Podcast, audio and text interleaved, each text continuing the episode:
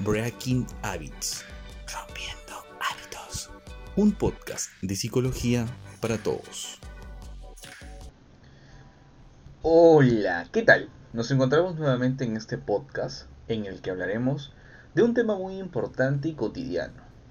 ¿En algún momento has experimentado intriga por un evento en específico? ¿Has tratado de encontrar causas para tus emociones desagradables? Posiblemente has estado frente a un sentimiento de culpa. La culpa, al ser un sentimiento, puede desempeñar un papel adaptativo para nosotros, pues sirve para reconocer nuestros errores y facilitar las conductas de reparación. En efecto, tiene la finalidad de modificar las conductas socialmente indeseables y promover la capacidad de autocontrol, así como motivar a la persona a reparar el daño causado a los demás. Hasta aquí, todo bien, ¿verdad? Al parecer, es un sentimiento que podría facilitar nuestro adecuado comportamiento social. Sin embargo, el problema surge cuando esta culpa se experimenta con excesiva frecuencia, intensidad o duración, e influye negativamente en nuestro bienestar. Entonces, pierde su carácter adaptativo para convertirse en algo molesto, lo que termina condicionando y alterando nuestro día a día. Nadie se libra de haber experimentado esta sensación que puede llegar a resultar tan destructiva. La culpa puede tener unas raíces muy profundas por haberse desencadenado, quizá en nuestra infancia, y nos acompañe a lo largo de nuestro ciclo vital hasta la edad adulta. El sentimiento de culpa está, en general, acompañado de emociones desagradables, como la tristeza, la angustia, la frustración, la impotencia o el remordimiento, entre otras, y de pensamientos reiterativos e improductivos. Podemos sentir culpa por algo que hicimos o no hicimos en el pasado, por algo que no estamos haciendo ahora y por algo que vamos o no vamos a hacer en el futuro. ¿Te has preguntado de dónde surge la culpa? El sentimiento de culpa surge de un proceso subjetivo, es decir, está determinado por nuestra interpretación y valoración de los hechos. Tengamos en cuenta el siguiente ejemplo. Imagina que tengas una pareja, compartes todo tu tiempo de ocio con esa persona. Siempre están juntos y hacen los mismos planes. Un día te planteas, así porque sí, hacer planes individuales. Tú sales con tus amigos, tu pareja sale con sus amigos, así, etcétera, o con su familia. En ese momento podrían aparecer sentimientos de culpa, y lo harán si la interpretación que hago del hecho de salir sin mi pareja es ya ha empezado el declive de nuestra relación. Antes no me apetecía nunca salir solo, sola.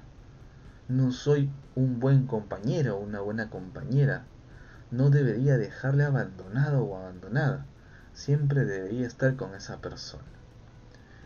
En este ejemplo, la forma de interpretar la acción de salir sin la pareja activará el sentimiento de culpa, puesto que interpretas que salir sin la pareja, sin la misma, es un indicio de declive. O concluyes que si dejas a la pareja un día, lo estamos o la estamos abandonando. ¿Te has preguntado ¿A dónde puede llevarnos el sentimiento de culpa? Puede llevarnos a la autocrítica, es decir, los reproches hacia nosotros mismos y a compararnos con los demás. Esto va afectando nuestra autoestima, puesto que tendremos una sensación de malestar emocional con nosotros mismos. Asimismo, nos puede generar altos niveles de ansiedad, por lo que nos podríamos alejar de nuestro círculo social. De igual modo, aparecen pensamientos irracionales y repetitivos que nos obsesionan y comenzamos a dañarnos por diversos hechos, o por habernos expresado de una manera inadecuada, o por haber fallado en algo. ¿Te sientes identificado con lo que te menciono? Si es así, te preguntarás, ahora, ¿cómo manejo ese sentimiento de culpa? Bien, aquí te brindo algunos tips que puedes tener para manejar el sentimiento de culpa. Trata de averiguar si este sentimiento es generado por ti o por otra persona. Podrías apoyarte con un diálogo interno, haciéndote las siguientes preguntas.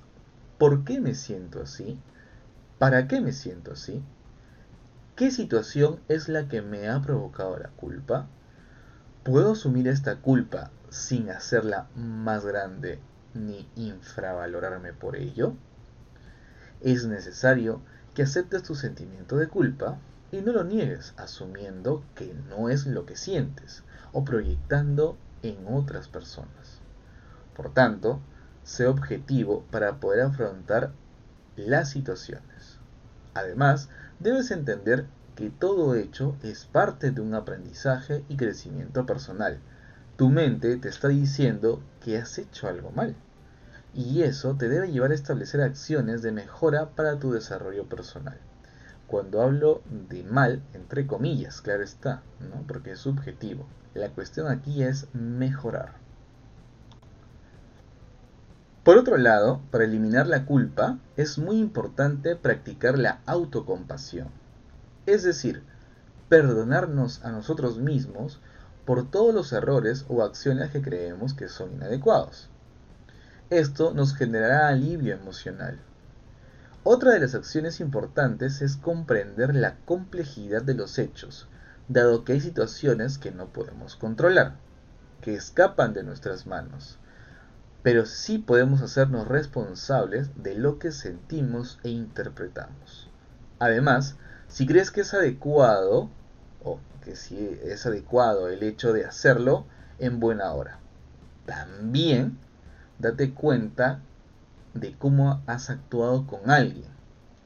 Si ha sido una buena idea acercarte y pedir disculpas. Eso te hará sentir mucho, mucho, mucho mejor. Pedir disculpas en ese momento, claro está. De repente lo puedes hacer después y no pasa nada. Para finalizar, no te quedes con la culpa. Tienes que aprender a transformar esto mediante acciones, verbalizando, hablando con otras personas o contigo mismo. Aprende siempre de tus errores. Esto significa un aprendizaje constante. Espero que te haya gustado este podcast y no te pierdas los siguientes. Chao.